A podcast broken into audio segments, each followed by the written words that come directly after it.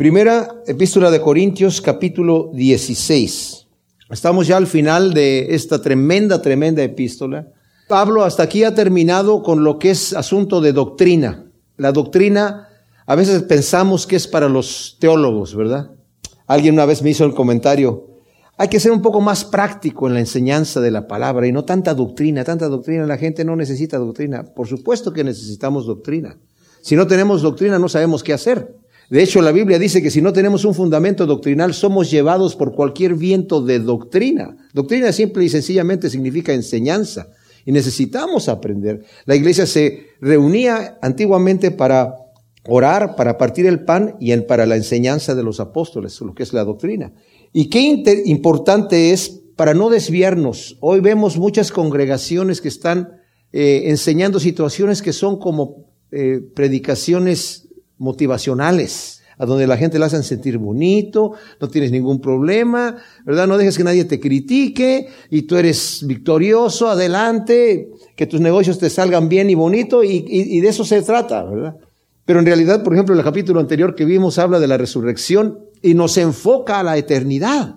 Y cuando tenemos nuestra mirada puesta, no en una forma ilusoria, algo que me impactó del estudio anterior, algo que mencioné, lo voy a volver a leer porque fue algo que sí me, me, me marcó y es dos cosas. Algo que yo escribí que dice, es peligroso imaginar que esta vida que conocemos es la realidad y la vida eterna es algo nebuloso, casi irreal. Debemos desechar esa idea ya que la superioridad de la planta final que somos lo que vamos a hacer después, porque Pablo ha estado eh, haciendo la alegoría de la semilla y la planta, lo que somos ahora somos una semilla la planta final, la superioridad de esa planta sobre la semilla insignificante que somos nosotros, que se sembró en la muerte, es la realidad que sigue a la vida de carne y sangre. Y el proceso actual de vitalidad física termina en la corrupción, mientras que el nuevo cuerpo se caracteriza por la incorrupción. Y vimos una, eh, algo que le escribió Mozart a su padre, una carta donde le dice, Padre, la muerte es la llave que abre la puerta a la verdadera felicidad.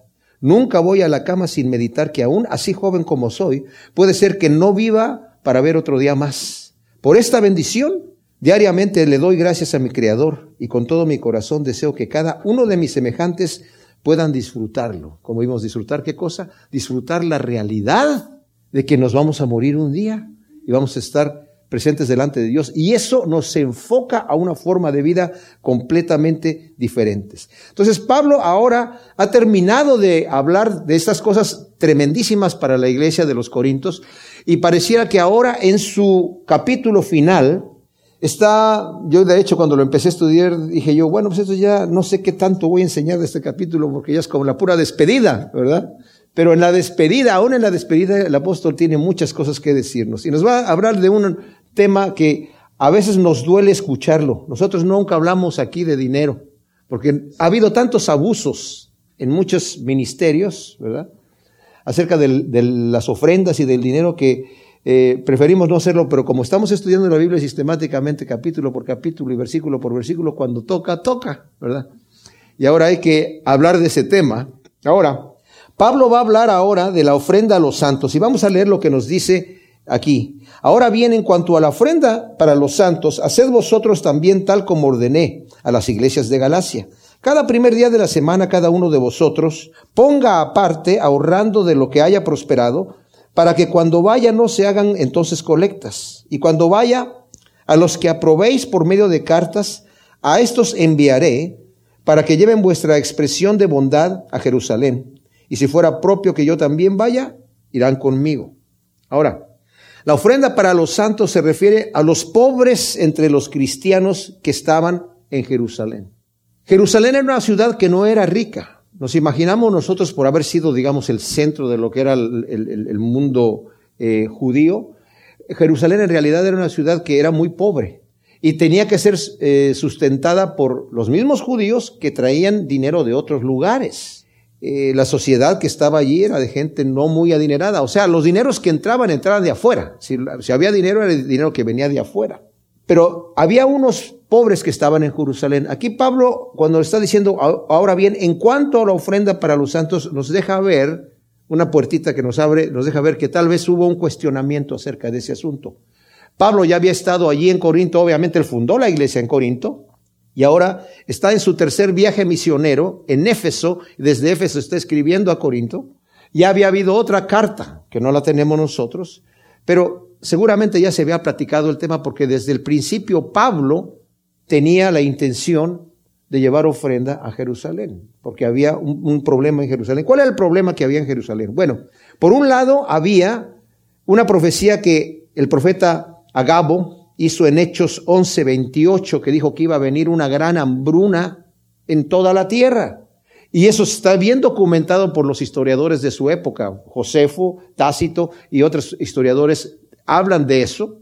Incluso historias de otros lugares eh, de Siria y de otros lugares hablan de la tremenda hambre que hubo en la época de Claudio, que nos dice justamente Lucas en Hechos que fue durante Claudio que hubo esa gran hambre.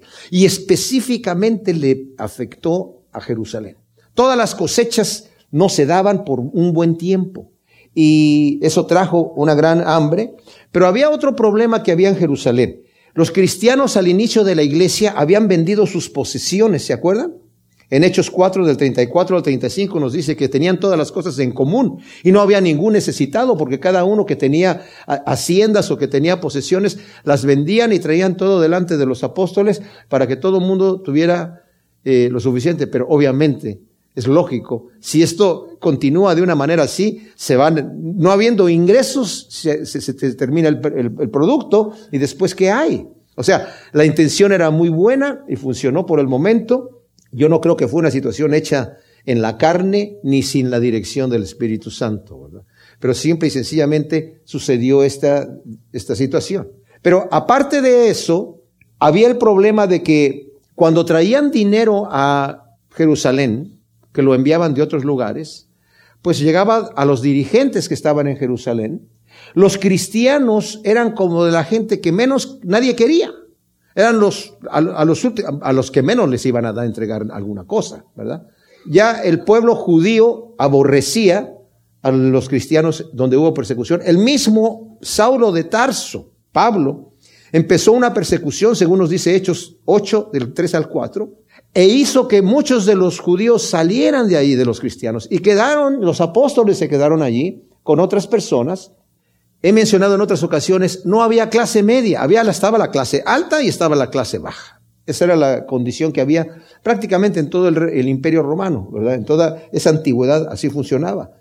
Los cristianos, la mayoría eran pobres. Los que tuvieron, como Bernabé, que tuvo mucho dinero, vendió su hacienda, ¿verdad? Y lo trajo delante de los apóstoles. Entonces, había muchos necesitados. No todos los cristianos eran pobres, pero la gran, gran mayoría. Entonces, el apóstol Pablo había estado viajando ya en las diferentes iglesias y Pablo también había otra problemática que había en, entre las iglesias. Los cristianos judíos que estaban en Jerusalén, en su mayoría eran judíos los que estaban ahí, en su gran mayoría. Cuando Pablo empezó su obra a llevar el evangelio a los gentiles, por ejemplo en el caso de los corintios aquí, la mayoría eran gentiles. Y había una sensación de superioridad, un poquito, de los judíos cristianos, ¿verdad? Y que creaba este problema. Pero el apóstol Pablo, lo vamos a tocar eso, lo voy a explicar un poquito más, eh, dice aquí, haced vosotros también como ordené a las iglesias de Galacia. Y cuando él escribe a los Gálatas acerca de estas ofrendas, nos dice, por ejemplo, en el capítulo 2, versículo 10, solamente nos pidieron que nos acordáramos de los pobres y eso fue precisamente lo que me esforcé en hacer cuando estaba hablando de que recién se convirtió y fue a ver a los apóstoles, dice, ellos me dijeron, no me comunicaron nada nuevo, nada más me dijeron que me acordara de los pobres y eso inmediatamente lo, lo quise hacer. Y luego al final de Gálatas en el capítulo 6, versículo 9, no nos cansemos pues de hacer el bien, que a su tiempo cosecharemos y no desmayamos. Así que mientras tenemos oportunidad, hagamos el bien a todos, mayormente a la familia de la fe. Entonces, la instrucción que Pablo les está dando a los corintios es, tienen que ayudar a sus hermanos en la fe. Esto va a crear una unidad también, en donde van a ver los judíos cuando reciban esa, esa ofrenda de parte de los gentiles, que hay un amor. Y eso es un amor, algo que tiene que ser en nosotros, mis hermanos. No debemos de tener favoritismos, ¿verdad? De que, pues tú sí eres mi amigo, ¿verdad? Y contigo sí me porto bien y a ti sí te voy a ayudar, pero a fulanito no, No, no había eso de que, mira, vendí mi posesión, ¿verdad? Pero no la quiero traer delante de los apóstoles, mejor aquí te doy la mitad y la otra mitad de aquel, porque ustedes dos sí me caen bien, ¿verdad? Pero aquel no, no quiero que fulano tome nada de lo que era mío. No existía esa situación y no debe de existir. Entonces, dice, cada primer día de la semana, cada uno de vosotros, dice el versículo 2, ponga aparte ahorrando de lo que haya prosperado para que cuando vaya no se hagan entonces colectas. Ahora, cada primer día de la semana, la iglesia empezó a reunirse el domingo. No se llamaba domingo, ese nombre se le, vino mucho después. La palabra domingo viene de, del día del Señor. Jesucristo resucitó en domingo y apareció a sus eh, líderes en domingo, ¿verdad? Digo, a los, a los apóstoles les apareció en domingo. Incluso en el camino a Emaús, dice, ese mismo día de la resurrección, el Señor se apareció a estos hombres que estaban camino a Emaús y estos discípulos. Y ya cuando llegaron a Emaús y se dieron cuenta que era el Señor, se regresaron a Jerusalén, eran como unos tres kilómetros más o menos, se regresaron a Jerusalén a darle las nuevas a los apóstoles, y mientras les estaban dando las nuevas que ellos no creían de gozo, aunque ya sabían que el Señor había resucitado, el Señor se aparece a ellos allí. Ese fue el primer día de la semana. No estaba Tomás presente. Y cuando llega Tomás, después que el Señor se va, le dicen, Tomás, fíjate que el Señor se apareció aquí con nosotros y dice, no, yo no lo creo. Y si yo no, si yo no lo veo y, veo los, las marcas de los clavos en las manos y, y eh, meto mi dedo allí y, y meto mi mano en la marca de su costado, no voy a creer. El siguiente domingo el Señor se vuelve a aparecer a los apóstoles mientras estaban ellos reunidos. Ya por costumbre empezaron a reunirse el primer día de la semana debido a la resurrección del Señor, ¿verdad? Y se les vuelve a aparecer a los apóstoles en ese momento. Ahora, la palabra domingo viene de que le empezaron a llamar al primer día de la semana el día del Señor.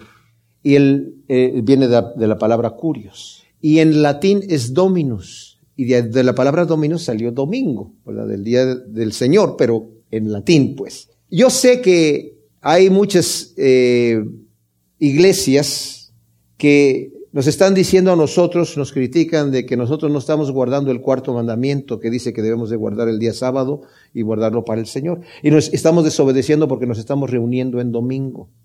Pero si nosotros vemos, por ejemplo, que el Señor le dijo eso a Israel en Éxodo 31, 13 y 31, 17, dice, ustedes van a santificar ese día para mí y va a ser una señal entre Israel y yo, entre ustedes y, nos, y yo.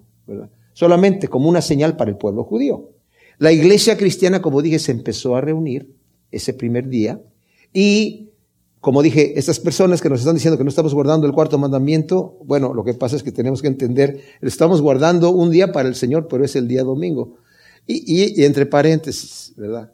La escritura no nos dice mucho en el Nuevo Testamento de que si tenemos que guardar el domingo, tenemos que guardar el sábado. De hecho, Pablo, en cuando está hablando acerca de estos temas, en, Romanos capítulo 14 dice, alguno hace diferencia entre día y, y día y otro tiene todos los días iguales, ¿verdad?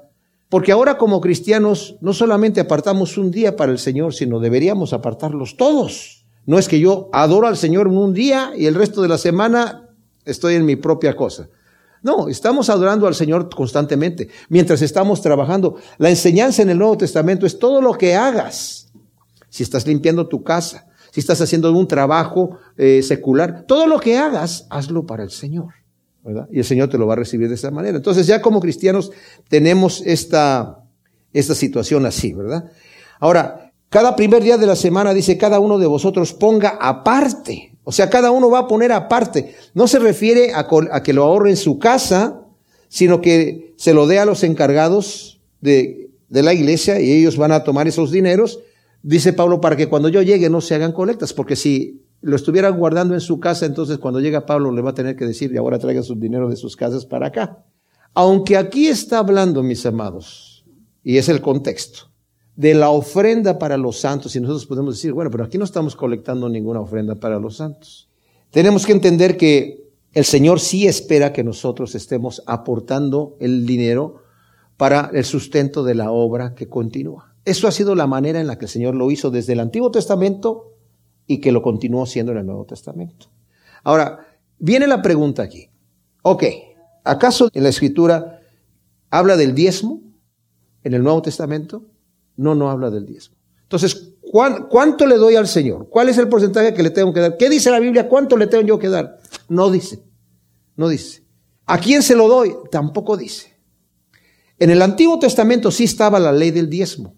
Y de hecho, la ley del diezmo era muy especial porque cuando vemos el diezmo es el 10% obligado en el antiguo pacto.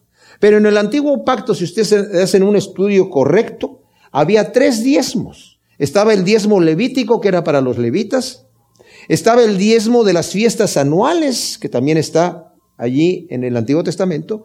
Y estaba el diezmo que era de cada tres, cada tres años para los pobres. Se recogía otro tipo de diezmo.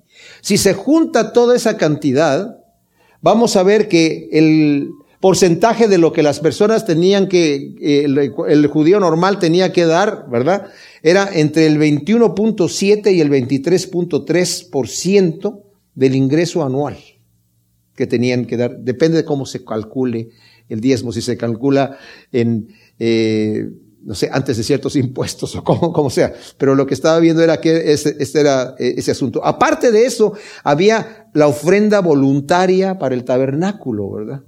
Ahora, cuando nosotros vemos, digo, para el templo, cuando vemos a, Moisés, ya tenían la, ley del diezmo y todas estas cosas, pero en el momento dado de hacer el tabernáculo, el Señor le dice a Moisés, vi a los hombres que todo aquel que tenga corazón para dar, generoso, que de lo que propuso en su corazón traigan para el, los materiales que se necesitan, oro, plata, bronce, maderas finas, eh, pieles, eh, y le da toda la lista de las cosas que tienen que tener. Entonces Moisés se para delante del pueblo y les dice, señores, vamos a necesitar para el tabernáculo de reunión este tipo de material. Así que cada quien como, como proponga en su corazón, ¿verdad? Como sienta, traiga lo que quiera. ¿Sabían ustedes que esa es la primera vez que el Señor tuvo que decirle a Moisés, dile al pueblo que ya no traiga más porque trajeron de más y, es demasiado? Yo nunca he escuchado en ninguna iglesia, ¿verdad? En algún ministerio que digan, por favor, ya no nos traiga ninguna ofrenda, quédense, guárdenselo, ¿verdad? Es más, les vamos a regalar un poquito de lo que sobró aquí y se lo llevan a su casa. No, pero, ¿qué es lo que había ahí? Había un deseo en el corazón de decir, yo quiero adorar a mi Señor. Y saben, mis amados, yo les digo, un tema que nos cuesta.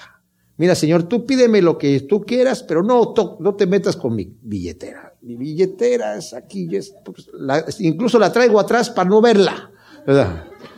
Por favor, Señor. No, no y eso molesta. Porque como somos materialistas, somos así. Mucha gente ha abusado, como dije, de esto y se basan en el libro de Malaquías, que es muy conocidísimo, donde el Señor está reprimiendo a su pueblo diciendo, ustedes me han robado. ¿Podrá el hombre robarle a Dios? Pues ustedes me han robado. ¿En qué te hemos robado? Dice Malaquías, porque se han quedado con mis diezmos y mis ofrendas, mi casa está descuidada. Y, y los sacerdotes ahora tienen que andar trabajando y está descuidado todo el servicio. Y es el único lugar donde el Señor dice, pónganme a prueba en esto. Traigan los diezmos al alfolí y van a ver si no, yo no voy a abrir las puertas y voy a derramar bendición hasta que sobreabunde. Bueno, como la Biblia no me dice cuánto es lo que yo tengo que dar, y a, propósito, quiero nada más terminar leyendo el versículo 3 y 4. Cuando vaya, dice aquí, a los que aprobéis por medio de cartas, a estos enviaré para que lleven vuestra expresión de bondad a Jerusalén, y si fuera propio que también yo vaya, irán conmigo. Y vamos a ver que eventualmente eh, Pablo va a ir con ellos, se va a ocupar de llevar esto, pero eh, les voy a leer algo que leí del comentarista Ernesto Trencher y dice, si Pablo hubiese querido imponer el diezmo como ley, lo habría hecho en este contexto. O sea, en este momento hubiera dicho, señores, traigan su diezmo. No lo hace. Sin embargo, porque una imposición legal es contraria a la libertad del espíritu en esta dispensación. Lo malo es que la mayoría de los creyentes que con razón no quieren que nadie vuelva a colocarles el yugo de servidumbre, se aprovechan de la libertad para ser carnalmente mezquinos, sin comprender que la gracia debiera estimularnos a dar mucho más que las obligaciones anteriores de la ley. La norma es clara, aparte aquello que hayas en lo que haya sido prosperado, preocupándose cada cual por dar el máximo posible a la luz de la gracia de nuestro Señor Jesucristo, que por amor a vosotros se hizo pobre siendo rico para que vosotros con su pobreza fueseis enriquecidos. Segunda de Corintios 8, 9. Wow. Entonces, ¿cuánto es lo que yo tengo que dar? Lo que yo me propongo en mi corazón. Y eso tiene que ver con el amor que yo tenga con el Señor y la apreciación que yo tenga con el Señor. Ahora, oh, pero yo tengo que investigar a ver si ese ministerio es honesto o no. No, yo estoy llevando mi ofrenda delante de Dios y la persona que está administrando eso es responsable y va a dar a cuentas delante del Dios justo en el día final. El pueblo venía a adorar al, al templo en Jerusalén. Y el Señor Jesús vio cómo había abusos de parte de los principales de los judíos que tenían el negocio de cambiar las monedas a tarifas exorbitantes robándole dinero a la gente, de vender los animales aprobados ya entre comillas por el sumo sacerdote, muchísimo más caros, al triple, cuádruple o más de lo que valían en el mercado para ser aceptados para el sacrificio. Y el Señor empezó a patear las mesas y a echar fuera a los cambistas y a decir, ustedes han hecho de la casa de mi padre una cueva de ladrones. La gente quiere venir a adorar a Dios y en su agradecimiento está trayendo sus ofrendas y ustedes se están quedando con las ofrendas. La gente estaba haciendo bien al traer esas cosas y no iban a decir, no, pues estos señores son los ladrones, así que yo mejor mi dinerito lo voy a guardar por acá. Mis amados, yo una vez les voy a confesar. Era el tipo de persona que decía, no, yo no tengo que dar mi diezmo, yo, porque la Biblia no dice de diezmo en el Nuevo Testamento, yo le doy al Señor lo que yo se me pega la gana y cuando tengo, y si no tengo, pues no tengo, no tengo, Señor, ya ni modo, ¿verdad? Y una vez discutiendo eso con otro pastor, que me decía, no, pues yo pienso que se tiene que dar el Nuevo Testamento. Es más yo, eh, y yo decía, no, pero es que a veces yo doy de más, y que más que el diezmo, y a veces, bueno, menos. El, tema es que, ¿por qué hay una regulación que tiene que estar aquí? Y yo así como que según yo tenía mi razón, y no tengo que darlo todo aquí, yo lo doy acá. Y un día llegué a casa, y en mi momento de oración sentí que el Señor me dijo, ¿no quieres darme el diezmo? No me lo des, por favor. No lo necesito. Guárdatelo, quédatelo, gástatelo, quédatelo. Wow, y yo me sentí avergonzadísimo, porque fue una cosa que el Espíritu Santo me dijo. No me vas a dar algo de corazón, no me lo des. Yo no recibí la ofrenda de Caín. ¿Tú crees que voy a recibir la tuya así, a regañadientes? Quédate con ella, guárdatela, gástatela, porque yo así no te la voy a recibir. Y yo les digo, mis amados, si el Señor se dio a sí mismo por nosotros, este, no estoy pidiendo dinero para la iglesia, no necesitamos, hermano. Gracias a Dios, Dios ha suplido las necesidades que hay, ¿verdad? Porque no quiero que se tome eso como, ay, el hermano está pidiendo, aquí el pastor está pidiendo dinero para la iglesia, tal vez los fondos están bajos. El Señor ha suplido, nos ha dado gracia para estar en este lugar donde estamos y el Señor es, ha sido fiel y seguirá siendo fiel. Y cuando el Señor cierra la puerta, se cerró el negocio, se cerró el asunto. No la vamos a patear para que se abra. El Señor está en control, ¿verdad? Pero nosotros tenemos que mostrar nuestro agradecimiento. Y por eso el Señor en el Antiguo Testamento lo hizo así. El Señor pudo haber dicho, no hay alimento en mi casa en Malaquías, así que yo mismo me voy a proveer, yo no necesito nada de ustedes. No, traigan los diezmos y no sean tacaños y reconozcan que yo soy el que doy las cosas. Yo soy el que les doy a ustedes. Dad y se os dará medida llena y apretada, remecida, se os dará en vuestro regazo. Porque con la medida con la que tú mides, te va a ser medido. Y yo les digo una cosa, desde que me propuse que por lo menos al Señor le voy a dar el diezmo, el Señor me ha prosperado. Me hace rendir las cosas. Las cuentas no me salen porque digo, no me debería de estar alcanzando, pero me alcanzó. ¿Verdad? Así es el Señor.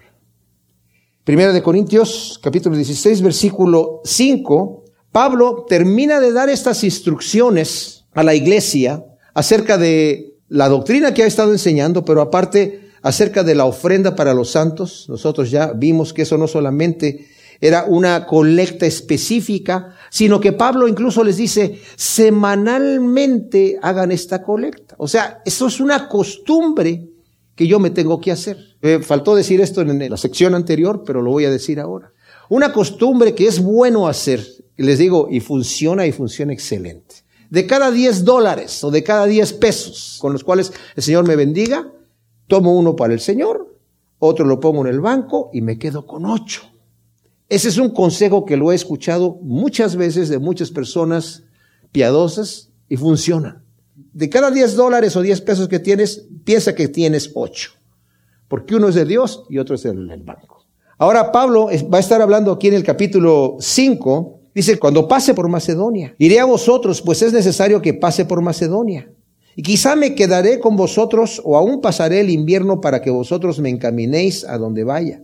Porque no quiero ahora ver, veros de paso, pues si el Señor lo permite, espero permanecer algún tiempo con vosotros. Pero estaré en Éfeso hasta Pentecostés, porque se me ha abierto una puerta grande y eficaz, pero muchos son los que se oponen. Ahora, Pablo, como vimos, está proponiendo visitar la iglesia de los Corintios después de pasar por Macedonia, que va a ir confirmando las iglesias y recogiendo también los donativos de ellas para los pobres que está en Jerusalén.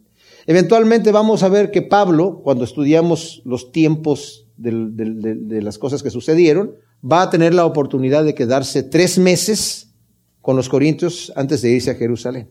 Ahora, en el versículo 7 dice, no quiero ahora veros de paso, pues si el Señor lo permite, espero permanecer algún tiempo con vosotros. Ahora esa de si el Señor lo permite es algo bien especial, porque Pablo hacía sus planes. El mismo Santiago dice, hay de vosotros los que estás diciendo, hoy voy a hacer esto y mañana aquello, y lo dice, ¿cómo sabe lo que vas a hacer? No tiene, tú no tienes control de tu vida. De hecho, Santiago dice, eso es un acto de arrogancia. Más bien deberías decir, si el Señor quiere, voy a hacer esto. Y, se ha hecho como costumbre en nuestro hablar. Y si pues lo podemos ver así como de algo muy pequeñito, pero es una actitud que yo debo de tener. Porque hay personas que dicen, esto lo voy a hacer sí o sí. Y no me importa si Dios, yo ni, ni, quiero, ni quiero preguntarle a Dios. Lo voy a hacer porque lo voy a hacer. Y estaba escuchando al pastor Chuck Smith donde dice, bienaventurados los flexibles porque nunca se van a quebrar, ¿verdad? Nunca van a ser quebrantados los flexibles. Y el, el detalle es que a veces somos tan rígidos en lo que queremos hacer y cómo el Señor nos va a utilizar que a menos de que Dios me utilice en esto, yo no lo voy a hacer bien. Y a ver, Señor, ¿qué es lo que quieres que yo haga? A veces queremos que Dios nos dé toda la, ya, el desglose de todo el asunto. Señor, no, no me estés dando paso por paso, esto está medio aburrido. Déjame ver todo, todo el asunto para, déjame ver eh, eh, el cuadro final, la meta, dónde voy a llegar para más o menos irme yo coordinando. Y el Señor me dice, no, yo te coordino. No, Señor, ¿para qué te, molestas? O sea, en vez de decir, Señor, dame mi pan de cada día, o nuestro pan de cada día, dame el pan del, por lo menos del año, Señor. O, mínimo el del mes, porque si no, ¿cómo voy a administrar mis cuentas? O sea, Señor, ¿me traes de día en día? Dice, y no te afanes por el día de mañana. Cada día trae su propio afán. No, el puro hecho, Señor, de que me estés diciendo que el pan de cada día ya me está haciendo que me afane del día de mañana, Señor. Porque ¿saben qué es lo que sucede? Que muchas veces estamos demostrando que solamente confiamos en quien realmente confiamos y en quien realmente confiamos somos nosotros mismos. Si mira, Señor, quieres que yo te deje a ti el control y eh, déjamelo a mí, Señor, ¿para qué te molestas? Hay muchas cosas más importantes que hacer, ¿verdad? Que estar pidiendo por el pan de cada día. El Señor le dijo a Jonás, el gran profeta Jonás, ve a Nínive. Nada más le dijo eso. Vete al puerto, toma un barco y quiero que vayas a Nínive. Y no le dijo qué iba a hacer. Pero Jonás ya calculó, dijo, Señor, me va, yo soy profeta, ¿verdad? Eso es lo que yo soy. Me va a llevar a Nínive, me va a hacer que predique un mensaje de arrepentimiento. ¿Y qué tal si se arrepienten estos tipos? Que son unos malvados. Cuando estos asirios capturaban a alguien, los mutilaban, le sacaban los ojos, le cortaban la lengua, le cortaban la nariz o le cortaban un oído, los mutilaban, los desnudaban, separaban a las familias, los humillaban terriblemente. Y después de que separaban a las familias en diferentes grupos, por diferentes grupos, los enviaban a diferentes lugares en donde no hubiese gente de su misma lugar para despatriarlos, humillarlos, y era una situación terrible. Eran los terroristas, terroristas de la época. Jonás toma un barco en la dirección opuesta a lo que Dios le dijo. Completamente opuesta. Y de repente viene una tormenta, ¿verdad? Y el barco se está hundiendo y toda la gente está como loca. Y el capitán del barco manda a buscar a Jonás y Jonás está dormido. ¿Se imaginan ustedes? Jonás dijo, aquí nos ahogamos todos y se acabó y no tengo que andar yéndome a Nínive. Y ya cuando lo despierta dice, ¿cómo te puedes estar durmiendo si nos estamos muriendo? A ver, aquí hay algo raro. Alguien nos está trayendo aquí esta mala suerte. Y echaron suertes y cayó sobre Jonás. Decláranos qué estás haciendo. Y dice, mira, la verdad es que yo soy profeta de Dios. Ay, ¿y, qué, y por qué está pasando esto? Es que eh, Dios me dijo que fuera a un lugar donde yo no quiero ir y este problema está viniendo aquí por mi causa. Pero ¿qué hace Jonás? Dice, no, perdónenos, devuélvame otra vez al puerto y ustedes continúen y, todo va a estar bien. Tírenme en el mar. Y se les va a acabar el problema. O sea, dijo, aquí me, yo me muero así rapidito, ¿verdad? Me ahogo en el mar, tírenme en el mar. Prefiero morirme a irle a predicar a esos tipos, ya, ya, terroristas. Y lo tiraron en el mar. Y el Señor envió un pez que se lo comió, ¿verdad? Un submarino privado. Y dice la escritura que Jonás se esperó hasta el tercer día para orar. Dentro del pez, imaginen ustedes, todavía estaba así como, mm, aquí hace mucho calor, está todo oscuro, algas por todos lados aquí, ¿verdad? Apestosísimo, pedazos de cabeza de pescado por ahí, quién sabe yo qué había ahí. Tres días. Y al final dijo, ay Señor, ayúdame. Y fue ese mismo pez, se lo llevó directamente, ¿verdad? Cargamento directo a Nínive. Y lo vomitó ahí. Ya llegaste, viejo. Aquí están las maletas. Aquí el equipaje. Y llega Jonás allí y no predicó nada, nada más dijo, 40 días y se acabó todo. 40 días y Dios va a destruir este lugar. Y lo veían este loco que anda ahí predicando, ¿verdad? Casi ya, ya, no tenía, casi ni, no tenía nada, ¿verdad? No sé si el pelo se le cayó por los ácidos del pez, no sé, pero la escritura dice que no tenía nada de pelo absolutamente, ¿verdad? Y estaba predicando y la gente, él dijo, pues aquí nadie me va a escuchar, y la gente lo escuchó y lo oyó el rey, ¿y qué está sucediendo? Dios va a destruir este lugar en 40 días. Y hicieron ayuno hasta los animales. Y el Señor le dice a Jonás que ya no va a destruir el lugar. Y, dice, y Jonás, lo sabía, lo sabía. Y por eso yo no quería venir aquí. Y bueno, Oye, ¿qué se necesita para quebrar a alguien que no es flexible? Así que si Dios quiere, ¿verdad? Como dice Pablo, voy a ir allá. Y muchas veces las cosas que Pablo quería hacer, Dios no le permitía y no las hacía. Y es probable que Pablo no hubiese permanecido en Éfeso hasta el Pentecostés debido a la persecución que hubo por causa de Demetrio. Él dice, yo me quiero quedar aquí hasta Pentecostés, pero aunque la escritura no lo dice, es muy probable que no hubiese podido quedarse hasta esa época, porque después de la persecución de Demetrio, el platero este que hacía templecitos de Diana, tuvo que salir corriendo de allí, de Éfeso, ¿verdad? En Hechos 19 del 23 al 21. Entonces luego nos dice el versículo 10, cuando llegue Timoteo, mirad que esté con vosotros sin recelo, porque él trabaja en la obra del Señor lo mismo que yo. Por tanto, nadie lo desprecia, al contrario, encaminadlo en paz para que venga a mí, porque lo espero con los hermanos. Ahora, aquí no se menciona a Tito, pero lo estoy mencionando yo porque en esta época Tito es evidente que visitó la iglesia de Corinto por esta época, según lo vemos en segunda de Corintios 2 del 12 al 13 y en el 7 del 6 al 7, en el 8 del 16 al 17 y 23 también, y en el 12 del 17 al 18 se menciona que Tito está allá haciendo su trabajo. Tito debe haber tenido un, un carácter un poco más fuerte que el de Timoteo. Pero no nos imaginemos a Timoteo como un, un, joven así muy débil y, y pusilánime y así como que, ay, no, pues es que no sé qué voy a hacer. No. Sí tenía un carácter un tanto no tan fuerte como debiera ser, pero era un hombre que el mismo Pablo dice en Filipenses 2 del 19 al 27, no hay otra persona que yo pueda enviarles que tenga el mismo sentir que yo.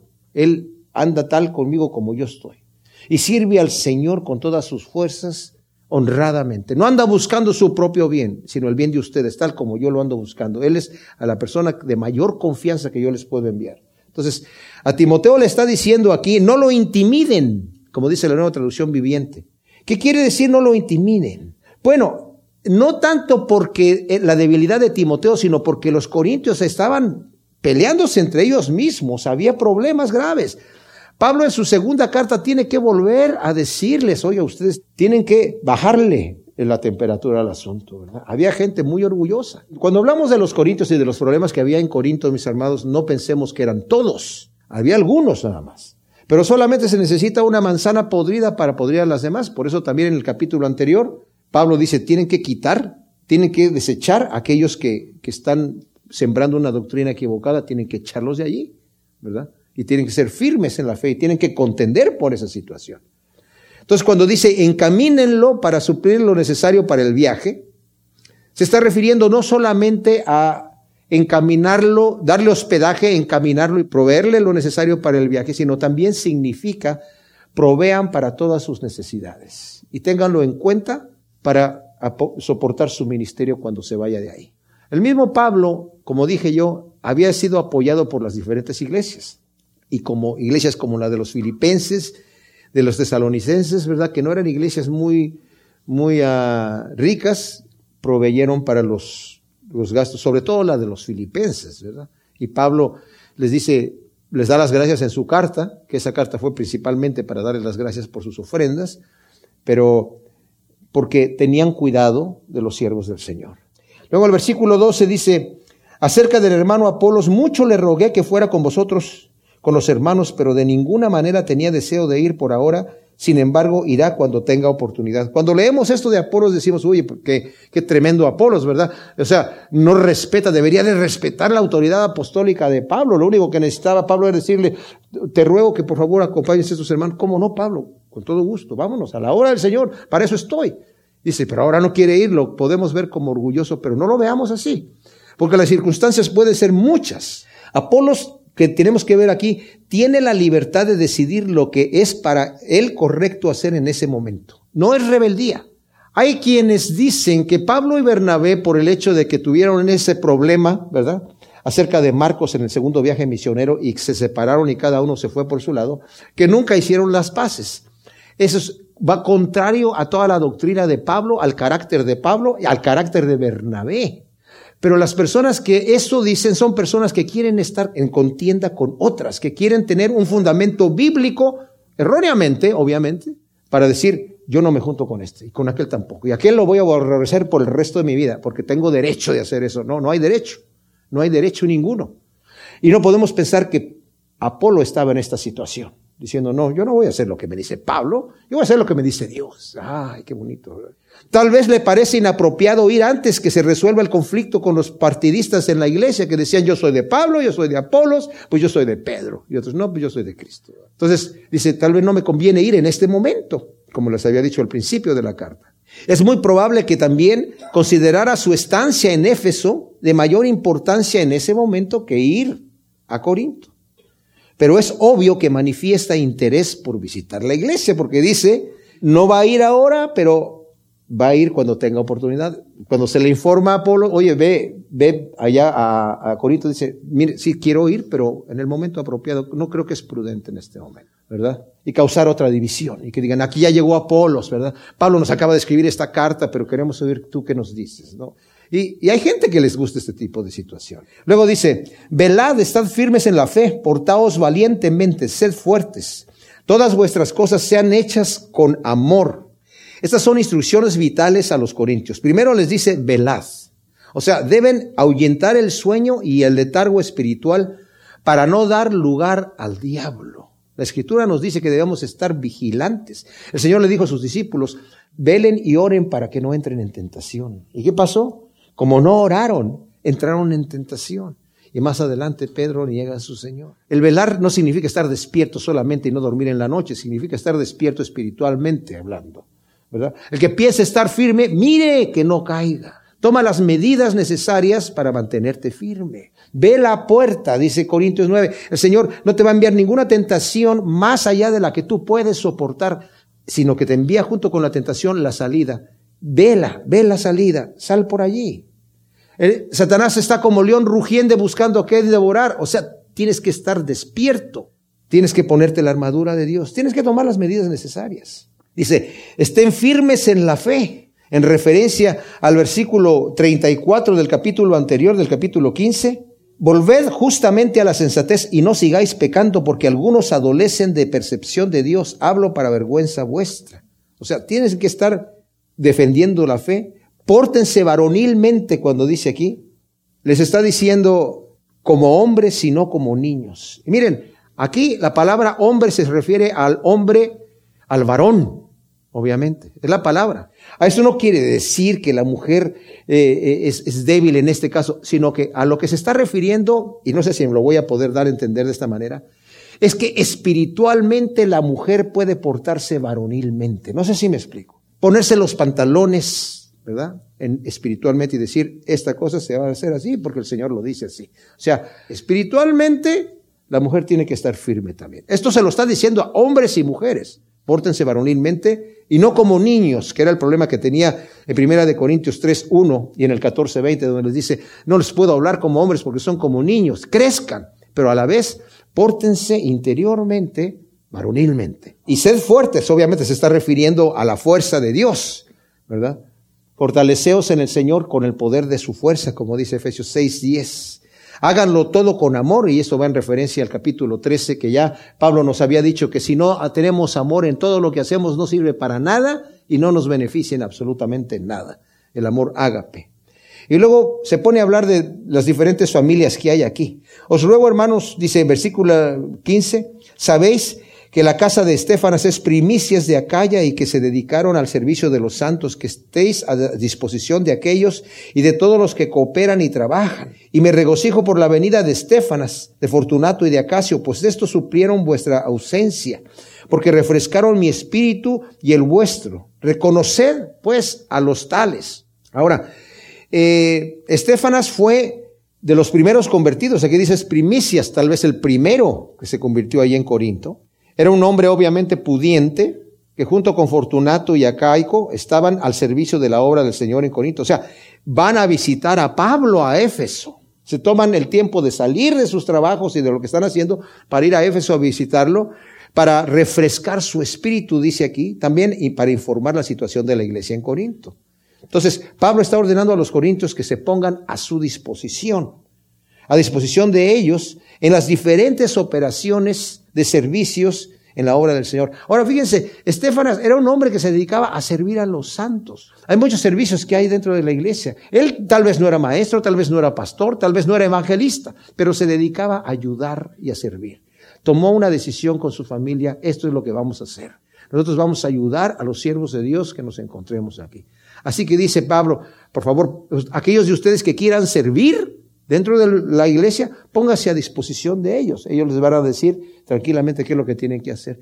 Qué bonito es eso, cuando no hay una autoridad así de legal, de que la cabeza es la que me está diciendo, lo dijo el fulano de tal, el líder, pues hay que someterse. No, es una sumisión en amor y en humildad, como el Señor nos ha llamado a que seamos así. Y luego dice, os saludan las iglesias de Asia, os saludan cariñosamente en el Señor Aquila y Prisca, con la iglesia que está en su casa. Algunas de sus versiones dicen Priscila. Bueno, los manuscritos más antiguos dicen Prisca. Prisca es como el diminutivo de Priscila, es como decir Priscilita, ¿verdad? Y aquí le está, lo está usando así como de cariño, aquí Pablo. Las iglesias de Asia, o sea, vemos aquí que había un amor de parte de las gentes que estaban, y Asia es lo que ahora se conoce como Turquía, de los cristianos que estaban allí para hacia, los hermanos allá en Corinto. Y Aquila y Prisca o Priscila fue la pareja judía cristiana, como dije, que recibió a Pablo en su primer viaje a Corinto. Y eso lo vemos en Hechos, capítulo 18, del 1 al 13. Ahora, ellos con toda seguridad también tenían una iglesia en su casa. Cuando hablamos de la iglesia de los Corintios, no nos imaginemos un edificio, porque no había edificios para las iglesias. Se reunían en casas. Y seguramente había varias casas que tenían a los creyentes. Y yo me imagino que, porque era una costumbre de Priscila y Aquila tener su casa a disposición de la iglesia. Lo vemos aquí con Pablo en Corinto, Hechos 18.3. Ahora están en Éfeso y tienen una iglesia en su casa, ¿verdad? Lo está mencionando aquí. Y en Romanos 16, 3, 5 menciona que ellos ahora están de regreso en Roma. Cuando Pablo los conoció en Corinto, habían salido de Roma porque Claudio había echado a todos los judíos de ahí, pero después regresaron ellos a Roma. Y ya tenían otra iglesia también ellos en su casa y Pablo los manda a saludar cuando escribe su carta a los romanos. Y luego el versículo 20 dice, os saludan todos los hermanos, saludaos los unos a los otros con ósculo santo. O sea, ahora es un saludo individual de los hermanos. ¿Qué ósculo qué quiere decir? Ósculo es, según la diccionario del Real Academia Española, es un beso de respeto o afecto.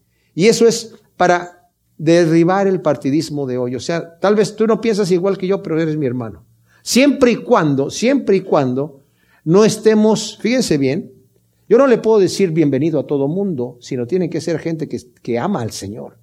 Porque los que no aman al Señor no pueden ser mis amigos, ¿verdad? La segunda de Juan, si ustedes lo ven, que está un poco antes del Apocalipsis, dice en el, el versículo del 6 al 11, dice, este es el amor, que sigamos caminando según sus mandamientos, y este es el mandamiento que caminéis en él como oísteis desde el principio, porque muchos engañadores han salido por el mundo que no confiesan a Jesús, el Mesías, como venido en carne. Este es el engañador y el anticristo. Mirad por vosotros mismos para que no echéis a perder las cosas que hemos forjado, sino que recibáis el ganador completo. Todo el que se desvía y no permanece en la doctrina del Mesías no tiene a Dios. El que permanece en la doctrina, éste tiene al Padre y al Hijo. Y si alguno llega y no lleva esta doctrina, no lo recibáis en casa ni le digáis bienvenido, porque el que le dice bienvenido participa en sus malas obras. Esa es la excepción. La salutación final, dice Pablo aquí, es de mi propia mano, Pablo. Si alguno no ama al Señor, sea anatema, maranata. La gracia del Señor Jesús sea con vosotros. Mi amor sea con todos vosotros en Jesús el Mesías. Dice Pablo, cuando habla de su, que está hablando con su propia mano, se cree que Pablo tenía serios problemas con sus ojos, según lo vemos en 2 de Corintios 6, del 7 al 9, donde está hablando del aguijón de la carne que tiene, y el Señor le dice, no te lo quiero quitar, Pablo, porque se te va a subir a la cabeza las revelaciones que yo te he dado, etc. Pablo acostumbraba a utilizar a un amanuense, o sea, una persona que estaba escribiendo la carta mientras él la dictaba, para escribir sus cartas. Lo vemos en Romanos 16, 22, y la salutación de su puño y letra también era para recalcar la autenticidad de su carta, como lo vemos en Gálatas 4, 14 y 15, y en el 6, 11 al 18, segunda de Tesalonicenses 2, 2 y segunda de Tesalonicenses 3, 17. Ahora, vemos que nos advierte aquí contra los falsos. De repente vemos este paréntesis allí en el versículo 22. Si alguno no ama al Señor, sea anatema. O sea, Anatema quiere decir apartado o maldito. Y luego dice Maranata, que aparece en algunas Biblias ya traducido, Cristo viene. Pero en el original griego aparece el arameo Maranata, que significa Cristo viene o ven Señor Jesús, como está en Apocalipsis 22, 20. Y luego el saludo final dice, la gracia del Señor Jesús. Empezó su saludo al principio, gracia y paz a vosotros, y termina diciendo, la gracia del Señor Jesús estén con ustedes y la confirmación del amor genuino de Pablo hacia todos los hermanos en Corinto, aún los rebeldes. Gracias Señor, te damos por tu palabra. Qué bonito es ver cómo tú utilizabas, Señor, en aquel momento a siervos tan tremendos como Pablo. Y queremos poner nuestro corazón abierto, Señor, en tus manos, para que tú nos moldees de acuerdo a tu perfecta voluntad. Queremos hacer tu voluntad, queremos servirte, Señor. Queremos honrarte en todas las cosas que hacemos. Gracias te damos en el nombre de Cristo Jesús. Amén.